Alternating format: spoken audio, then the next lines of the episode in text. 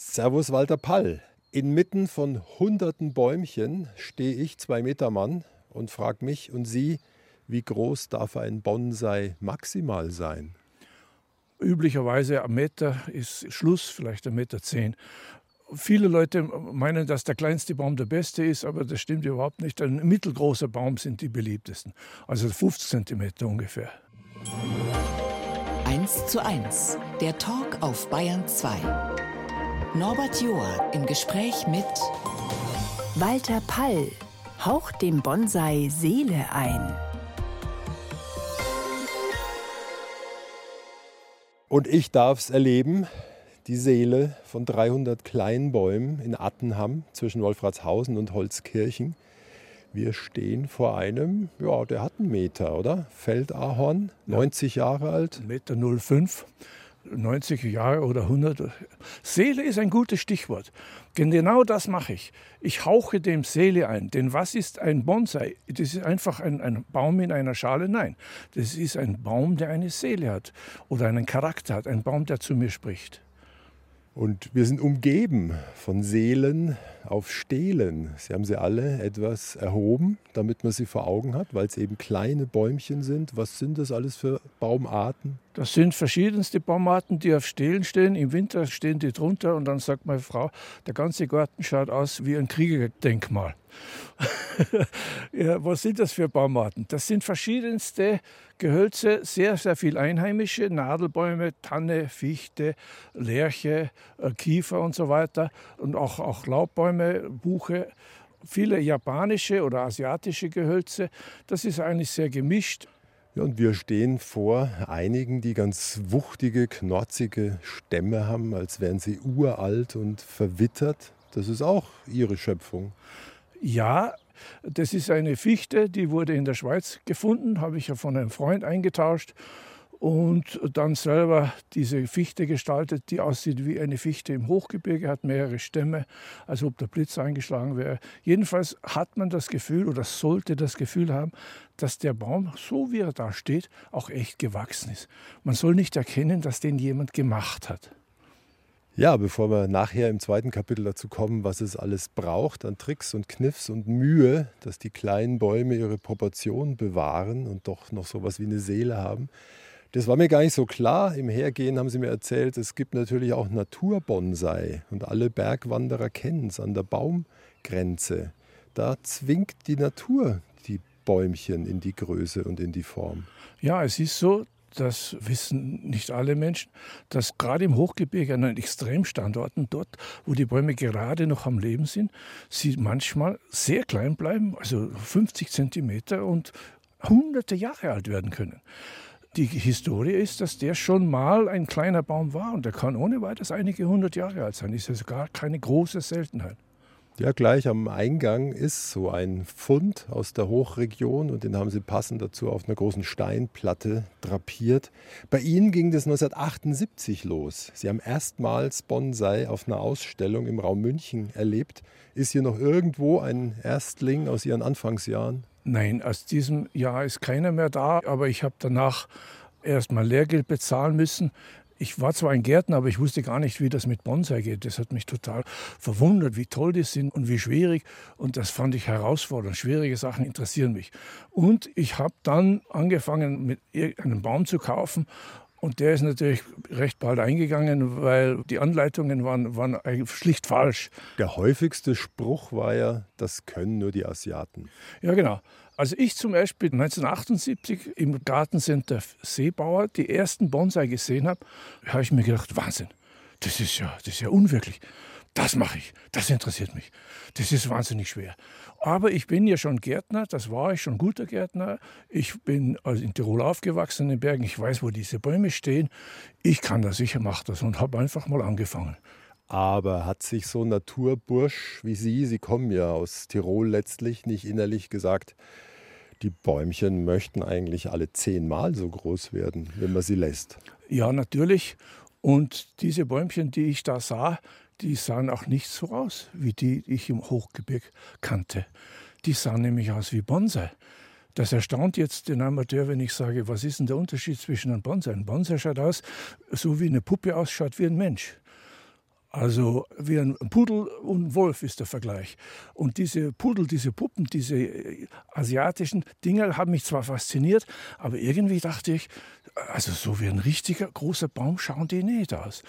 Und deshalb habe ich dann versucht, diese Bäume in Kleinformat zu machen, aber nicht ganz. Das heißt, diese Bäume, wenn sie mal 30 Meter hoch sind, haben schon einen dicken Stamm, aber der ist 30 Meter hoch.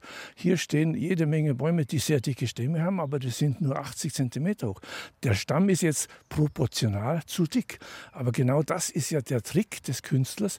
Wenn man davor steht, hat man das Gefühl, Wahnsinn, der Baum ist uralt, der ist mächtig, der hat Erfahrung, der hat Charakter. Und das macht dieser uralte Stamm, der eigentlich zu dick ist. Und wenn man das mit der Schale und mit der Krone schön kombiniert, dann entsteht beim Betrachter eben nicht das Gefühl, der Stamm ist zu dick, sondern das ist ein wohlproportionierter, guter Baum. Und das ist eine Kunst. Manchmal übertreiben die Leute, sagen, ein dicker Stamm ist gut, oh, mache ich ihn noch dicker. Und irgendwann ist zu viel, dann ist der einfach zu dick. Und, und diese Balance zu finden, das ist eben auch das, was ich jahrelang probiert habe. Und dass er auch im Kleinen was atmet von der Urenergie, wobei Sie sich ja gelöst haben, Sie haben es gerade gestreift, von diesen strengen Vorgaben aus Japan und China.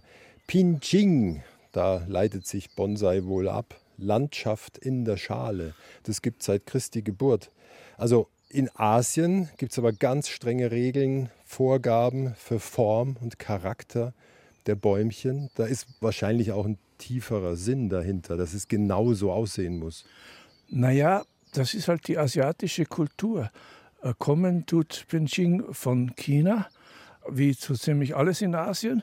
Und irgendwann vor, vor 700 Jahren haben die Japaner das übernommen und dann zu ihrer eigenen Kunstform gemacht oder zu ihrer Gartenform.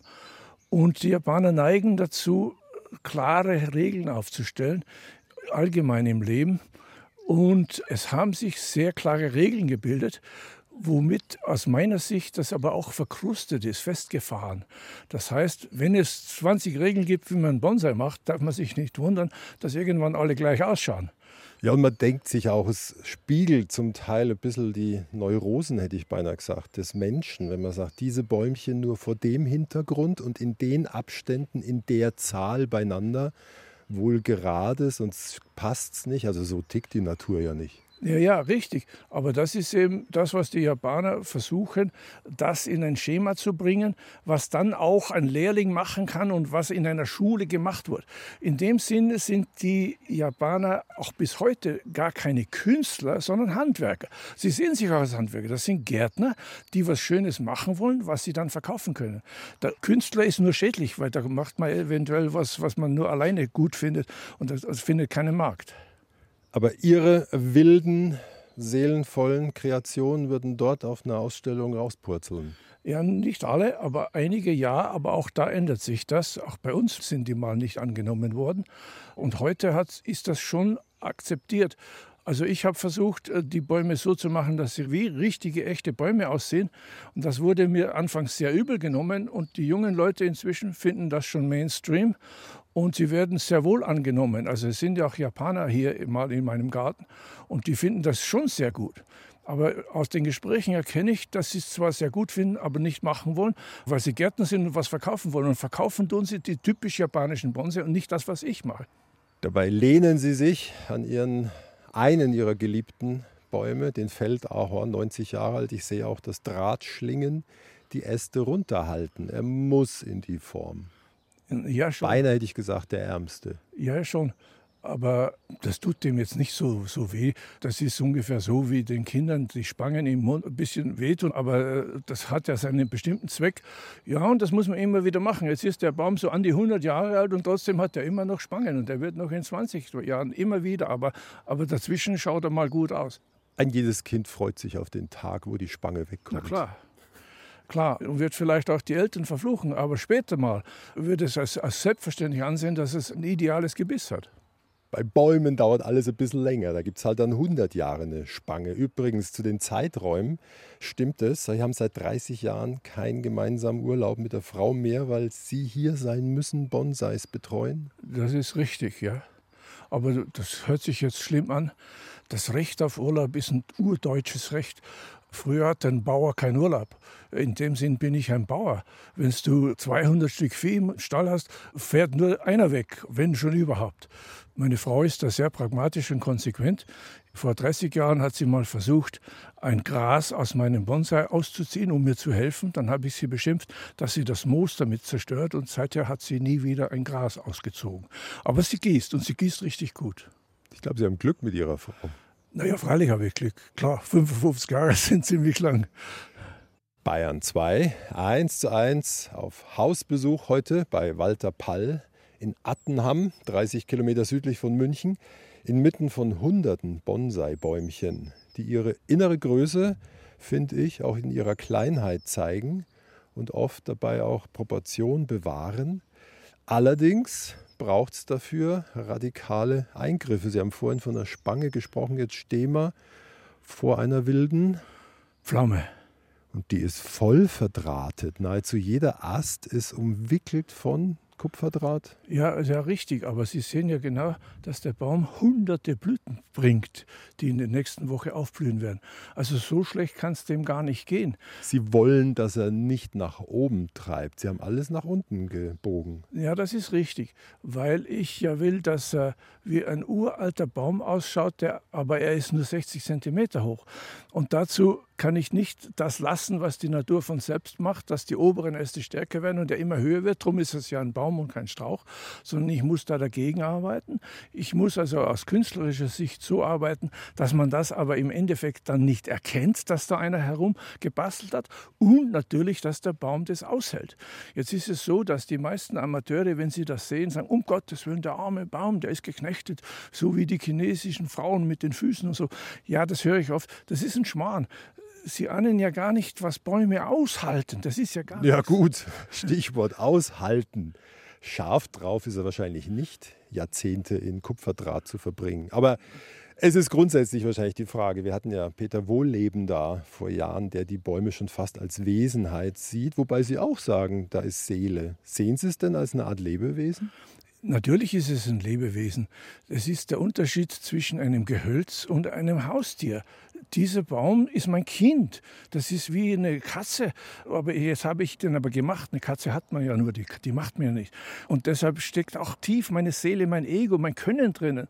Und aber das Kind hat ja seine eigene Seele, sein ja, Wesen und möchte ja, wohin. Ja, genau. Das ist eben so, dass die Bäume nicht, nicht immer machen, was ich will. Obwohl ich, viele meinen, ich bin also der Experte. Nein, nein, es gelingt mir nicht, alles bei Gott nicht. Aber man muss eben den Baum Baum sein lassen und letztlich ist es aber ein ganz bestimmtes, wichtiges Lebewesen.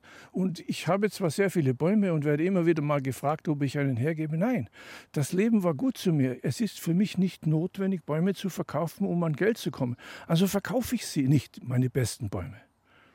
Sondern widmen sich ihnen nahezu ganz und gar seit Jahrzehnten. Und ich habe mich ein bisschen eingelesen Form, Schnitt, Wurzel, Blattschnitt, entrinden, bleichen, damit sie älter aussehen. Drähte, wir sehen es hier vor uns, biegen Ästchen in gewünschte Form. Es hat was vom Kieferorthopäden. Es geht um aggressives Zurückschneiden. Austriebe ja, in Form bringen, Opferäste. Es hat was von Gewaltkur. Ja, sicher. Aber wie ich schon sagte, die Bäume halten deutlich mehr aus, als die meisten Leute meinen. Denken Sie nur an die Riesenstürme, die durch Deutschland fegen, ab und an mit 130 Stundenkilometer. Zehn Jahre später sehen Sie praktisch nichts mehr, weil der Wald das wunderbar wegsteckt. Also das heißt natürlich nicht, dass ich mutwillig an die Bäume herangehe und ihnen wehtue. Das versuche ich ja zu vermeiden. Man kann aber zum Beispiel einen Ast mit Draht umwickeln und biegen, ohne dass das jetzt den Baum wirklich groß stört. Und dann muss man die Erfahrung haben, wie weit kann ich biegen, wann kann ich biegen und so weiter. Man muss sehr, sehr viel wissen und natürlich muss man eine tiefe Liebe und Achtung vor den Bäumen haben als Lebewesen und das macht sich natürlich dann irgendwie auch, auch, auch bemerkbar. Dauert ein bisschen länger. Es ginge oft schneller, wenn ich aggressiver wäre. Ich bin nicht so aggressiv, wie Sie meinen. Ich habe ja Zeit, ich muss ja nicht verkaufen. Sie streicheln dabei nahezu die Baumrinde ja. und haben die Hand auf der Substratschale. Es ist ohnehin ein Phänomen, dass diese wuchtigen Bäumchen mit den knorrigen Stämmen in 20 cm Schalenwurzeln. Ja, oft noch in viel weniger. Auf den Steinen haben sie plus 5 cm. Das erstaunt mich hin und wieder selber. Und dann erinnere ich mich daran, dass die Bäume Jetzt halten Sie mal die Luft an, gar keine Erde brauchen. Ein Baum braucht die Erde nicht zum Leben. Der braucht sie nur, damit er nicht umfällt. Ein Baum braucht Wasser und Licht und etwas Mineralien, die er aus dem Wasser zieht. Aber ansonsten kann er ohne Erde auskommen, sonst würde die Hydrokultur ja gar nicht funktionieren. Ja, ich habe mir es auch oft beim Bergwandern gedacht, in welchen Felsritzen noch Bäume austreiben. Ja, der kann auf dem nackten Fels stehen. Solange er sich da festklammern kann, ist das in Ordnung. Das ist sehr, sehr verblüffend. Ich erlebe weltweit immer wieder, dass die Leute mich staunend anschauen und denken, oh, der alte Mensch, der weiß ja nicht mehr, was er sagt. Wenn ich sage, die Bäume brauchen keine Erde. Aber Düngung und nicht zu knapp. Naja, schon. Aber kann man auch zu viel machen. Ne? Denken Sie mal darüber nach, warum in Deutschland äh, in meiner Kindheit noch überall Blumenwiesen waren und, und, und, und, Schmetterlinge und das alles verschwunden ist. Das ist deshalb, weil zu viel gedüngt wird. Also das können Sie auch mit Bonsai machen. Seien Sie nicht zu lieb zu Ihren Bäumen, Sie düngen sie kaputt. Jetzt sind Sie umgeben von knapp 300 Bonsai in Ihrem Garten in allen Formen, Farben, die treiben aus. Wie viele Stunden sind Sie denn bei Ihnen? Ja, so geistig immer. Was ich mache, ich stehe auf und, und gucke mal gleich einen Wetterbericht. Und dann stehe ich auf und schaue aus dem Fenster und sehe schon vom Fenster, wie, es ausschaut. Und dann, dann ziehe ich mich an und ziehe mich in Arbeitsmontur. Und dann kommt die Arbeit von selber, weil wo ich hinschaue, sehe ich Arbeit. Befriedigt mich zutiefst und ich arbeite sehr viel, aber ich spiele eigentlich den ganzen Tag. Und jetzt haben wir so viel über die Schönheit ihrer Bäume, die Mühe, die sie machen, geredet. Was geben Sie ihnen denn zurück? Ja, die geben mir ein erfülltes Leben. Jetzt bin ich fast 80 Jahre und kann sagen, ich bin ein glücklicher Mensch. Das Leben war gut zu mir. Und das hat mit den Bäumen wesentlich zu tun, weil Bonsai eine Riesensache ist. Das ist gut für den Körper, für den Geist und für die Seele. Für den Körper, weil es mich dazu zwingt, rauszugehen und was zu tun. Ich muss auch die großen Bäume schleppen. Ich kann ja nicht immer eine Hilfskraft holen. Ich schleppe Bäume, die 70, 80 Kilo sind. Na, jetzt vielleicht nicht mehr, aber alleine. Und ich muss ja immer irgendwas schneiden, irgendwas tun. Früher bin ich auch in die Berge gefahren, habe Bäume geholt. Also der Körper ist, ist beansprucht. Der Geist ist beansprucht, weil ich ja sehr viel wissen muss. Das ist ein sehr, sehr komplexes Thema. Glauben Sie ja nicht, dass Sie, wenn Sie ein kleines Buch oder im Internet mal nachgeschaut haben, dass Sie da schon was wissen. Ich bin jetzt über 40 Jahre dabei und weiß noch lange nicht alles. Und dann muss man auch Sprachen können. Sie können ja ohne Englisch nicht ins Internet gehen. Und ich muss ja mit irgendwelchen Leuten diskutieren. Es ist ja nicht nur die gärtnerische, sondern auch die künstlerische und philosophische Teil. Und dann ist es gut für die Seele. Wenn Sie irgendwann vor Ihren Bäumen stehen und sagen, mei, das ist toll, das ist mein Leben, dann haben Sie es geschafft. Dazu ist Bonsai da, für die Seele. Sie haben fast selber was von dem Baum bekommen. Ja, es ist natürlich so, das färbt ab ich, ich denke auch so, ich, ich, ich, spreche dann sehr blumig auch und so. Ich bin ja quasi ein Einsiedler, der wochenlang allein im Garten sitzt und an seinem Baum herumdröselt und mir die irgendwas ausdenke. Und dann, wenn ich ins Gespräch komme, sage ich das. Und das versteht ja nicht gleich jeder, weil das ist irgendwie meine eigene Welt. Ein Einsiedler, der 55. Hochzeitstag hatte vor Wochen. Zu Gast bei Norbert Joa. Walter Pall ein Leben in Gegensätzen. Und Sie hören es am Gezwitscher. Ich darf ihn besuchen im Grünen, in seinem Garten südlich von München, Attenham. Geboren ist er im Juli 1944 in Wien. Dann ging es mit vier nach Salzburg, mit elf nach Hall in Tirol an den Rand Innsbrucks. Also eine Kindheit in den 50er Jahren. Was bleibt an Bildern? Viel Schnee zu Weihnachten auf der Straße, Schnee höher als ich selber groß bin, ein unbeschwertes Leben in Freiheit. Damals hat man die Kinder nicht so kontrolliert. Ich bin einfach weggegangen und kam am Abend wieder, wenn ich Hunger hatte oder auch nicht. Und das hat keinen interessiert. Das fand ich gut und das hat mich sehr geprägt. Und ich bin sehr, sehr viel Ski gelaufen. Das war damals so wichtig. Die Österreicher waren ja die Skiverrücktesten, sind sie heute noch, aber damals ganz besonders in den 50er Jahren. Und da mussten wir dabei sein natürlich. Die Mutter, wie es damals so war, Hausfrau mit fünf Kindern, Sie waren der Zweite. Wie war es denn zu siebt? Naja, schön, sehr viel Gemeinsames, aber natürlich auch schwierig. Ich hatte vier Schwestern und eine sehr liebe Mutter, aber einen sehr, sehr dominanten, autoritären Vater, so typisch Kriegsgeneration. Und die vier Schwestern waren nicht, wie man erwarten könnte, immer sehr lieb zu mir, sondern die haben sich zusammengetan und zu viert waren die natürlich viel mächtiger als ich. Deshalb habe ich mich einfach zurückgezogen. Deshalb bin ich ein Einsiedler geworden. Oh. Ja, arm, gell? ja, also ich habe es ja überwunden. Es ist so, dass ich meine Schwestern schon mag und mochte, aber mir war oft lieber allein zu sein, einfach weil das, das war mir zu viel. Sie haben es gerade gestreift, der Vater vom Krieg, auch noch von Hitler geprägt und Sehe ich das recht? Er war vor dem Krieg Schauspieler am Burgtheater. Er hat Hauptrollen am Burgtheater gespielt. Und nach dem Krieg gab es erst einmal gar nichts. Und dann haben sie ihn erstmal nicht spielen lassen, weil er politisch belastet war. Und dann hat er auch darauf verzichtet und hat dann eine eigene Karriere begonnen. Mein Vater war ein interessanter Mann insofern, als er praktisch keine Schulbildung hatte. Der ist mit 13 von der Schule gegangen, hat keinen interessiert. Das war Inflationszeit. Und vom Burgtheater letztlich als Pächter in die Aral-Tankstelle. Ja, das auch. Er war Niederlassungsleiter von Aral in Tirol. Und da war eine Tankstelle zu vergeben und die hat dann meine Mutter übernommen. Also damit war er dann Pächter dieser Aral-Tankstelle, ja. Ob ein ehemaliger Burgtheaterschauspieler dort froh wird? Nein, mein Vater war Zeit seines Lebens ein bisschen verbittert, dass ihm das nicht gekommen ist, so wie es in den 30er Jahren ausgesehen hat, dass er, obwohl er ein strammer Nazi war, jetzt verachtet wird und dass das Leben ihm leider bitter mitgespielt hat. Und mit dem Sohn ist er auch aneinander geraten dann. Ja, das ist normal, weil er hat natürlich gemeint, er kannte eine treu deutsche Erziehung durchziehen nach dem Krieg. Das konnte nicht funktionieren. Und ich, ich war schon immer ein störrischer Mensch und da gab es natürlich einen ewigen Kampf. Und der Sohn, der Walter, aber auch viel draußen für sich, Natur, Bergwandern, Skifahren, der Olperer, dreieinhalbtausend Meter fast in Sichtweite. Sie waren ein Naturbursch. Ja, ich, ich war ein Naturbursch. Ich sage immer gern, ich bin der Tiroler Bergbahnbub. Natürlich bin ich kein Tiroler Bergbahnbub, aber so vom Wesen her, von meinem Selbstbild. Nach dem Abitur an die Uni Denver, das finde ich ungewöhnlich in 60ern. Das war so, wie wenn Sie heute sagen, ja, ich studiere jetzt in Peking. Einfach mal so. Aber Chinesisch kann ich noch nicht, aber das lerne ich dann schon. Ich hatte natürlich Englisch von der Mittelschule her, aber das reichte bei weitem nicht. Und die Amerikaner sind da unerbittlich. Da musst du gleich mitziehen.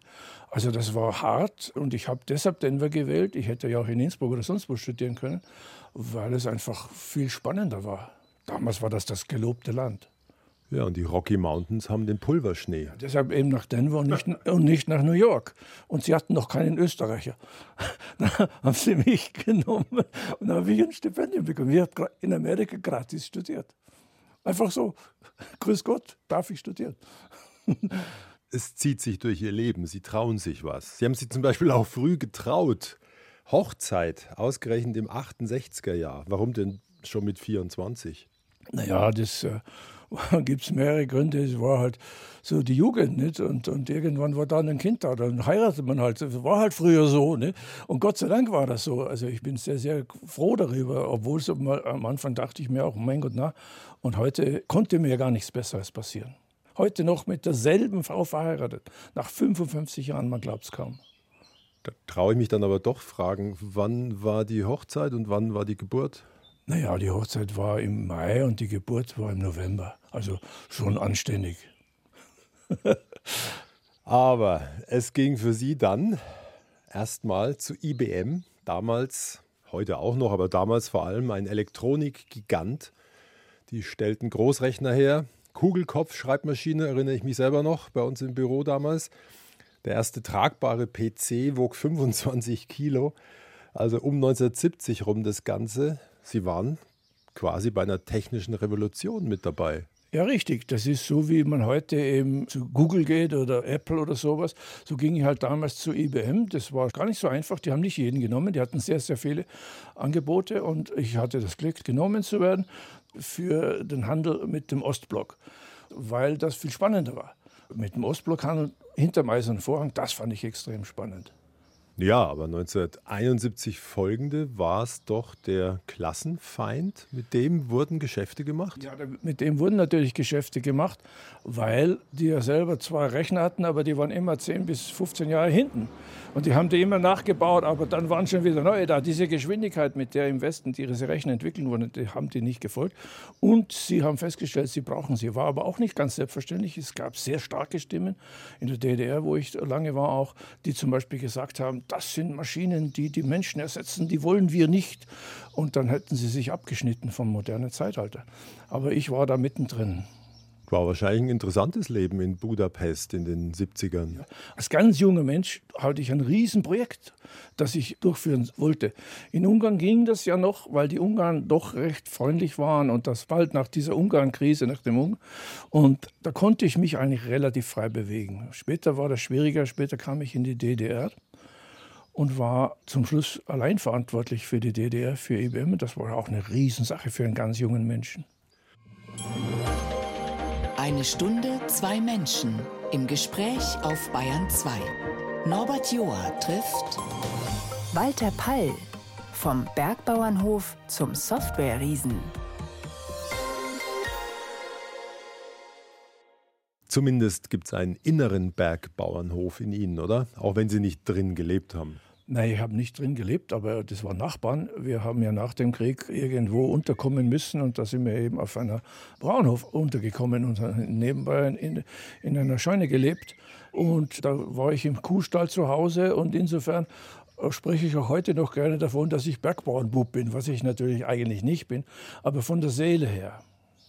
Es kommt auch gut bei den Kunden aus Amerika und Asien. Ja, Sie haben einen Riesensprung gemacht in Ihrem Leben zu IBM. Wir haben gerade vorhin darüber gesprochen, in den goldenen 70er und 80er Jahren. Haben Sie denn in Budapest auf der Straße, wenn es dazu kam, mal verraten, was Sie verdienen? Nein, ich habe zwar in Budapest konnte man relativ ungezwungen mit Leuten reden. Äh, das war also nicht so eng, wie es dann später in der DDR war. Und da wurde natürlich über alles Mögliche geredet. Und da hat mich mal eine junge Frau gefragt, was ich denn so verdiene. Ja, und dann, dann habe ich ihr gesagt, damals waren das 3000 Schilling. Das war nicht mein Verdienst, sondern verdient habe ich 20.000. Und 3000 Schilling war mein Spesenkonto. Und dann fand die das wahnsinnig viel. Die 3000 Schilling, das waren ja mal 400 noch was D-Mark. Ja, aber das ist lange her, Inflation. Und äh, ich hatte nicht viel zu tun, denn die waren zwar freundlich zu mir, aber es war nicht so, dass man im Ostblock einfach in die Firma reingegangen ist und den Leuten geholfen hat, was zu installieren, sondern die haben ja gemeint, da ist der Klassenfeind und von den muss man abschirmen. Der darf nicht sehen, was wir tun und der darf auch nicht zu freundlich empfangen werden. Das heißt, die wollten eigentlich nicht, dass ich da jeden Tag hingehe. Jetzt bin ich im Hotel gesessen, hatte nichts zu tun. und dann habe ich halt Ungarisch gelernt. Und die 23.000 Schilling gezählt. Ja, Mai, das war natürlich schon eine tolle Sache. Ich hatte ein Spesenkonto, hatte ein, für Österreich damals schon ein sehr, sehr gutes Einkommen, habe aber nichts gebraucht. Ne? Also war nicht schlecht. Allerdings der Geheimdienst ja auch nie weit und es ging ja, wie Sie gerade gesagt haben, nochmal in die DDR für drei Jahre. Montag bis Donnerstag über den Checkpoint Charlie, tagsüber in Ostberlin. Aber konnten, durften die IBM-Rechner kaufen auseinandernehmen, dann vielleicht sogar eben nachbauen? Ja, Genau das haben sie ja gemacht. Sie durften natürlich nur solche Rechner kaufen, die im Grunde im Westen schon veraltet waren, also zehn Jahre Technologie, so dass sie also da ja nicht irgendwie militärisch vorangekommen wären. Und sie haben viel stärker noch als die Ungarn darauf geachtet, dass der Klassenfeind nicht zu viel weiß. Also in Ungarn war es ja noch menschlich, aber in der DDR war es schon so, wie man hier oft mal in Fernsehfilmen sieht. Das war so, wie man das sich heute in Nordkorea vorstellen muss. Ganz brutal. You never walk alone. You never walk alone. Das heißt, wenn du irgendwo sitzt und dich ein Mann anspricht oder eine Frau, dann kannst du Gift draufnehmen. Das hat seinen Grund. Und Frau und Sohn blieben immer in Österreich? Ja, das war natürlich absolut unerwünscht, dass da eine Frau auch noch mitkommt oder so, sondern die blieben in Österreich und ich flog da immer hin und her. War ein sehr, sehr interessantes Leben, keine Frage. Haben Sie ein bisschen was verpasst von den ersten Jahren vom Sohn?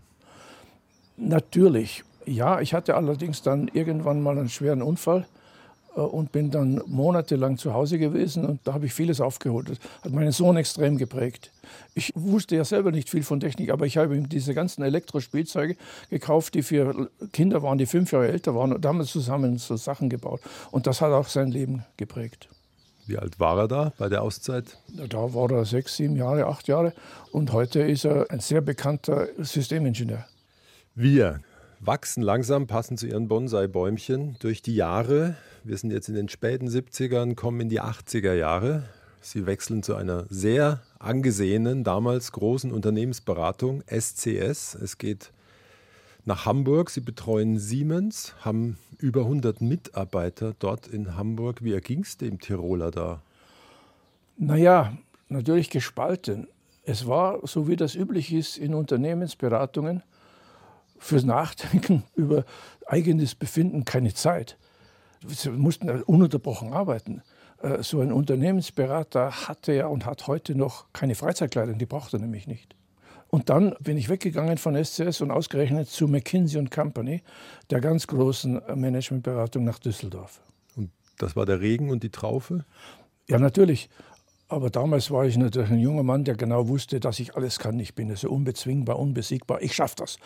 Unbezahlbar. Und unbezahlbar. Ich habe natürlich ein Riesengeld verdient, habe ein wahnsinnig tolles Auto gefahren, also den größten BMW gleich, den es gibt. Aber es war nicht ich. Ich habe überhaupt nicht zu der Firma gepasst. Das war mir dann aber schon bald mal klar. Und Sie haben durch die Jahre aus den tollen Jobs und Dienstwagen heraus der Frau und dem Sohn gewunken. Die waren immer in Wien, oder? Ja, die waren immer, sie ist dann erstmal nach Hamburg oder, oder Norderstedt umgezogen und von dann Norderstedt nach Düsseldorf und mitgezogen. Und ich war immer irgendwo, ja, das ist so, das ist mein Leben, das ist mein Schicksal. Aber die Frau hat es durchaus ertragen. Sie sagt auch heute noch, wann fährst du wieder endlich mal weg? Ich möchte wieder mal allein sein.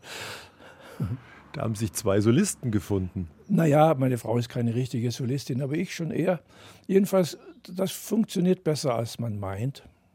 Wir nähern uns dem Jahr 1990. Ich meine, da sind Sie immer noch erst 46 und kommen schwer ins Grübeln, ob es einfach so weitergehen kann und soll. Was gab einen Ausschlag, so früh den goldenen Handschlag zu nehmen?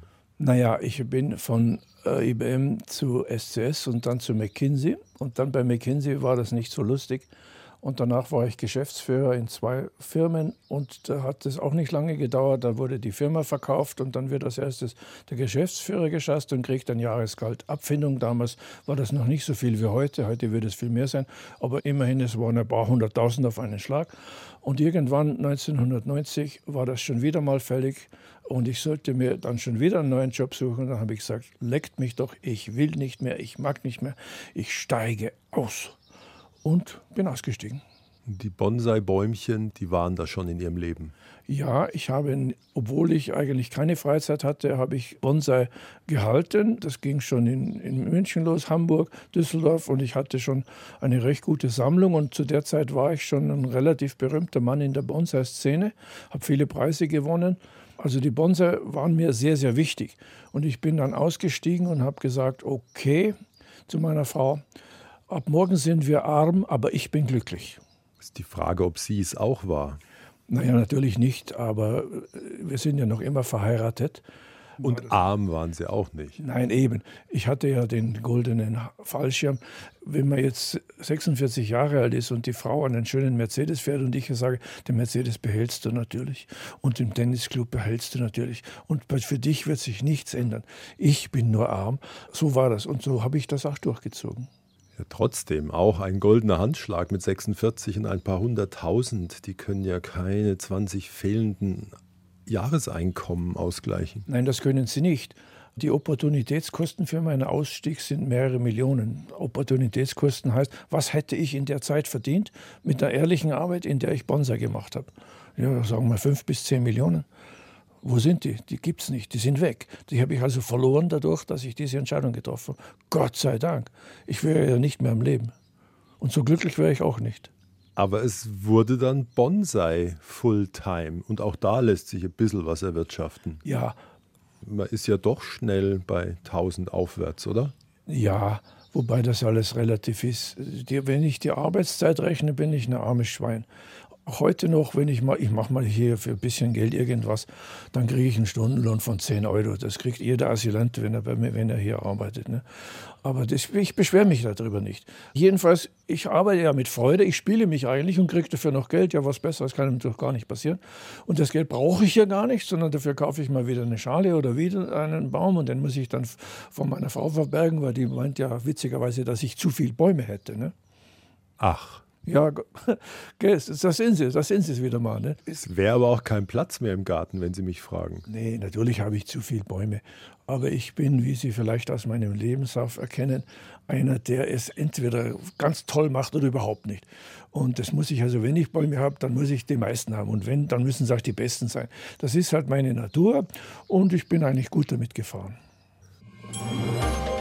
1 zu 1, der Talk auf Bayern 2.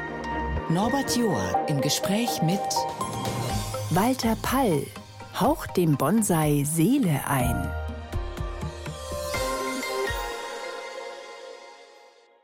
Den 300 Bonsai, die uns umgeben hier in seinem Garten in Attenham.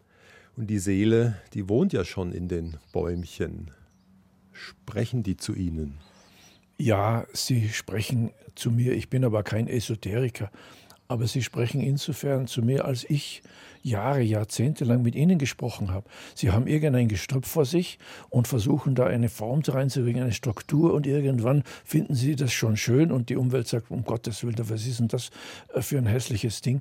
Und dann lächeln sie den Baum an und eines schönen Tages lächelt der zurück.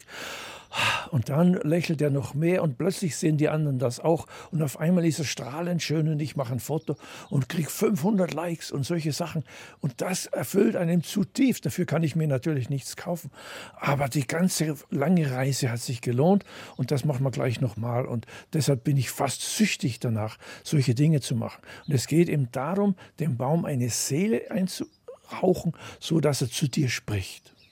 Und Sie sprechen von Ausstrahlung wie bei einem Wesen.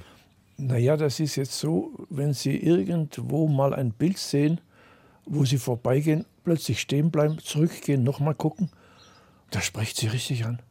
Das, das, das kann Sie auch überwältigen. Dann hat das Bild eine Ausstrahlung. Ja, woher kommt denn das? Das kommt daher, dass der Künstler das da hineingegeben hat aber auch, dass er was sichtbar macht, was drin war. Das Bäumchen hat eine liebliche Seite oder eine wilde und die darf bei Ihnen auch raus, anders vielleicht als in Japan oder China. Danke für das Stichwort. Das ist genau etwas, was ich in meinen Seminaren predige. Mach nicht das, was du willst, sondern mach das, was der Baum will. Das heißt, ich habe irgendein Gestrüpp vor mir, irgendwas, was schon ein Baum ist, aber noch nicht so richtig. Und da schaue ich so lange, bis ich finde, was könnte der, wenn er dürfte? Wo, wie würde der wachsen? Wie möchte der sein? Und das bringe ich heraus. Ich kitzle also den Charakter, der eh schon da ist, heraus und plötzlich wird er sichtbar. Ich mache das Unsichtbare sichtbar. Und wenn wir jetzt alle Bonsai eingraben würden und sie 100 Jahre sich selbst überlassen, dann ging es immer noch in die Höhe? Dann ging es, wenn Sie diese Bäume in vernünftigen Erde eingraben und, und wenn die gewässert werden, dann wachsen die wie normale Bäume wieder hoch. Und, und dann verwildern sie und, und verlieren total den Bonsai-Charakter. In jedem Bonsai schlummert weiterhin der Traum vom 20-Meter-Baum. Naja, Traum, das ist das natürliche Bestreben, in der Natur hochzuwachsen, damit er über den anderen ist, damit die ihm nicht das Licht wegnehmen. Und deshalb ist der Baum ein Baum und kein Strauch. Und das will der eigentlich. Wenn ich ihm das wegnehme, glaube ich nicht, dass er mir das wirklich übel nimmt. Ich sehe ja im Hochgebirge massenweise vernünftig aussehende Bäume, die viel niedriger sind. Aber all die Bäume hätten noch das Vermögen, wieder ganz nach oben ja, zu schießen. Das ist, sagt ja die Genetik und die kann ich ja nicht verändern. Ich kann das Aussehen verändern, ich kann den ganzen Eindruck, den Sie von dem Baum haben, total verändern. Aber seine tiefe Natur, die bleibt.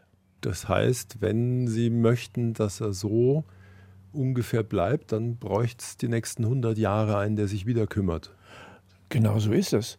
Ein Bonsai vergammelt wie ein Garten. Stellen Sie sich mal vor, Sie haben einen großen Garten und irgendwann hören Sie auf, darin zu arbeiten und irgendwann ziehen Sie aus. Was meinen Sie, wenn Sie nach zehn Jahren zurückkommen, was aus dem Garten geworden ist? Und so ist das mit dem Bonsai. Da muss einer ununterbrochen arbeiten. Nur man darf es nicht sehen. Man meint, dass die Natur da wunderbar gewachsen ist. In Wirklichkeit arbeitet da ununterbrochen einer dran. Im nächsten Jahr werden Sie 80. Kreisen dann so Gedanken, Mai, was wird aus meinen ganzen Bonsai? Wie schauen die in 80 weiteren Jahren aus? Ja, natürlich, man spricht da wenig drüber, aber man denkt in dem Alter natürlich jeden Tag daran. Aber ich denke das eigentlich positiv. Ich glaube, ich habe mein Bett gerichtet. Ich weiß, wie es weitergeht. Ich habe da einen, der, der sich um die Bäume kümmert. Das ist der Inhaber äh, vom Bonsai-Garten München in Zorneding und der wird das gut machen. Meine Frau muss als Witwe dann nicht die Bäume verscherbeln. Das ist ja auch schon vorgekommen. Und ich glaube, ich bin mir eigentlich sicher inzwischen, dass die Bäume dann noch als Walter Pallbäume hergezeigt werden. Wenn man das so lange macht, so intensiv wie ich, dann ist es nicht zu verhindern, dass man irgendwann berühmt, sogar weltberühmt ist und dass der Name sehr, sehr viel gilt. Und der Name wird bleiben. Davon kann ich jetzt nichts abbeißen, aber es gibt mir ein gutes Gefühl. Ihre Frau hat in all den Jahrzehnten nie mal kurz spontan gesagt, Schluss jetzt, die Bonsai oder ich. Meine Frau ist auch nicht blöd die weiß genau, so wie eine kluge Hausfrau, deren Mann wie wahnsinnig Fußball begeistert ist und alles gucken muss und, und immer im Fernsehen ist und immer irgendwo hinreist, die stellt nie die Frage Fußball oder ich. Die Antwort ist nämlich klar. Wir hatten ein gutes Leben miteinander, lange Strecken, aber alles ist irgendwann vorbei. Das ist die Antwort. Und deshalb hat meine Frau diese Frage nie gestellt. Da vereist das Schmunzeln aber ein bisschen jetzt. Bei mir? Bei mir auch. Ja, wieso denn? Das ist doch eigentlich. Die Antwort lautet, wenn es spitz auf Knopf geht, die Bonsai. Ja, weil natürlich beides. Entweder oder ist, ist einfach eine unmögliche Frage. Beides sehr wohl. Wunderbar, und ich mache alles, damit ihr das irgendwie. Aber entweder oder heißt nichts anderes, als mich total aus meinen Wurzeln zu sehen. Das kann ich nicht zulassen. Es ist ja auch schon ein bisschen hinter der Linie jetzt. 55. Hochzeitstag. Also so gesehen haben Sie beide ja tiefe Wurzeln, oder? Ja, freilich, doch dazu hatte ich schon fünf Jahre vorher kennengelernt. Ich kenne die Frau jetzt 60 Jahre. Wahnsinn. Ja, das glaube ich oft gar nicht, dass das so ist. Aber ich bin sehr glücklich damit gefahren. Und Ihr größter Schatz, abgesehen von der Frau natürlich, ist die Ponderosa Kiefer von 1820? Nein, Nein, das ist der, der große Fächerahorn, vor dem wir anfangs draußen standen. Die Ponderosa ist nicht so wertvoll. Aber dieser Fächerahorn, das ist der bekannteste Ahorn der Welt, aus irgendwelchen Gründen, ist nicht mal mein bester. Und der liegt mir natürlich schon am Herzen, aber es ist jetzt nicht der allerliebste. Bitte fragen Sie solche Sachen nicht. Aber da sind wir, wenn ein Sammler erscheint, bei fünfstellig? Ja, ist locker. Nur das ist alles Theorie. Es erscheint ja keiner, der jetzt sagt, oh, hier haben wir ein Auto vor der Tür, das tausche ich jetzt ein. Das würde ich dann nicht mal machen, ne? übrigens. Ja, warum? Was, was brauche ich ein Auto? Oder wenn einer sagt. Was brauchen Sie noch ein Bonsai? Nee, genau. Wenn einer sagt, jetzt angenommen, der sagt, ich gebe dir 30.000. Das ist wahnsinnig viel. Ja, und was mache ich mit den 30? Ich kaufe mir einen Baum. Ja, warum? Da muss ich doch keinen Baum verkaufen. Bonsai-Freunde sind, wie kann man sagen, eigen? Die sind sehr eigen. Es gibt in der Bevölkerung, wenn man so Revue passieren lässt, welche Leute hat man im Laufe seines Lebens kennengelernt, gibt es jede Menge normale, durchschnittliche Leute, dann gibt es ein paar extreme, positiv oder negativ und ein paar ganz verrückte. Und das sind kleine Prozentzahlen. Es gibt also 5% außerordentliche Menschen, positiv und 1% Verrückte. Bei Bonsai ist diese Prozentzahl deutlich höher. Das heißt, Bonsai zieht Verrückte an. Woran mag das liegen? Weil es ein eigenbrötlerisches Hobby ist, was auch künstlerische Begabung braucht und ein sehr starkes Ego, um sich da durchzuboxen. Und dann kommen die in einen Raum oder in einen Verein und dann schlagen sie sich die Köpfe ein. Toll. Ja, ich finde das toll, ich finde das spannend. Verzeihen Sie mir den Gedanken, der mir gerade durch den Sinn kam. Für Sie wäre eigentlich so ein Bonsai-Friedwald toll. Ja, das wäre das wär eine tolle Sache. Da gibt es also einige Ideen. Ich, habe zum Beispiel als, als meiner Frau gesagt, bitte, wenn ich mal tot bin, dann tust mich verbrennen und tust die Asche auf meine Bonsai zerstreuen. Das finde ich eigentlich ganz gut. Ich glaube, man darf es nicht. Ja, da gibt es aber Möglichkeiten. so wollen wir aber nicht enden. Was sagt der Fächerahorn zum Schluss zu Ihnen? Der Fächerahorn zum Schluss sagt, Danke, Meister, dass du mir geholfen hast, so toll zu sein, wie es in mir ursprünglich gesteckt hat. Ich sehe dann beim Blick in den dicken Stamm die hinuntergebogenen Äste zwei Egos, das vom Ahorn und ihres. Ja, das muss dann im Einklang bringen und das ist natürlich so wie bei jedem Künstler, wenn der das lange macht, dass man seine Handschrift erkennt. Heute sieht jemand, der sich da auskennt, irgendwo ein Foto und weiß genau, ah, das ist ein Palmbaum, weil ich eine gewisse Art habe, das zu gestalten, zu hinzubiegen und so weiter und meine, meine Bäume gewisses, und das ist auch in Ordnung so. Dann bedanke ich mich für die Stunde und die Einblicke. Danke, Walter Pall. Ich bedanke mich. Das Gespräch mit ihm finden Sie als Podcast jederzeit in der ARD Audiothek. Und dort wächst auch, kann man sagen, Hoffnung auf ein besseres Morgen. Sie hören es im Podcast Dreimal besser von BR24. Dort wird davon erzählt, wie es im Kleinen und Großen besser laufen kann.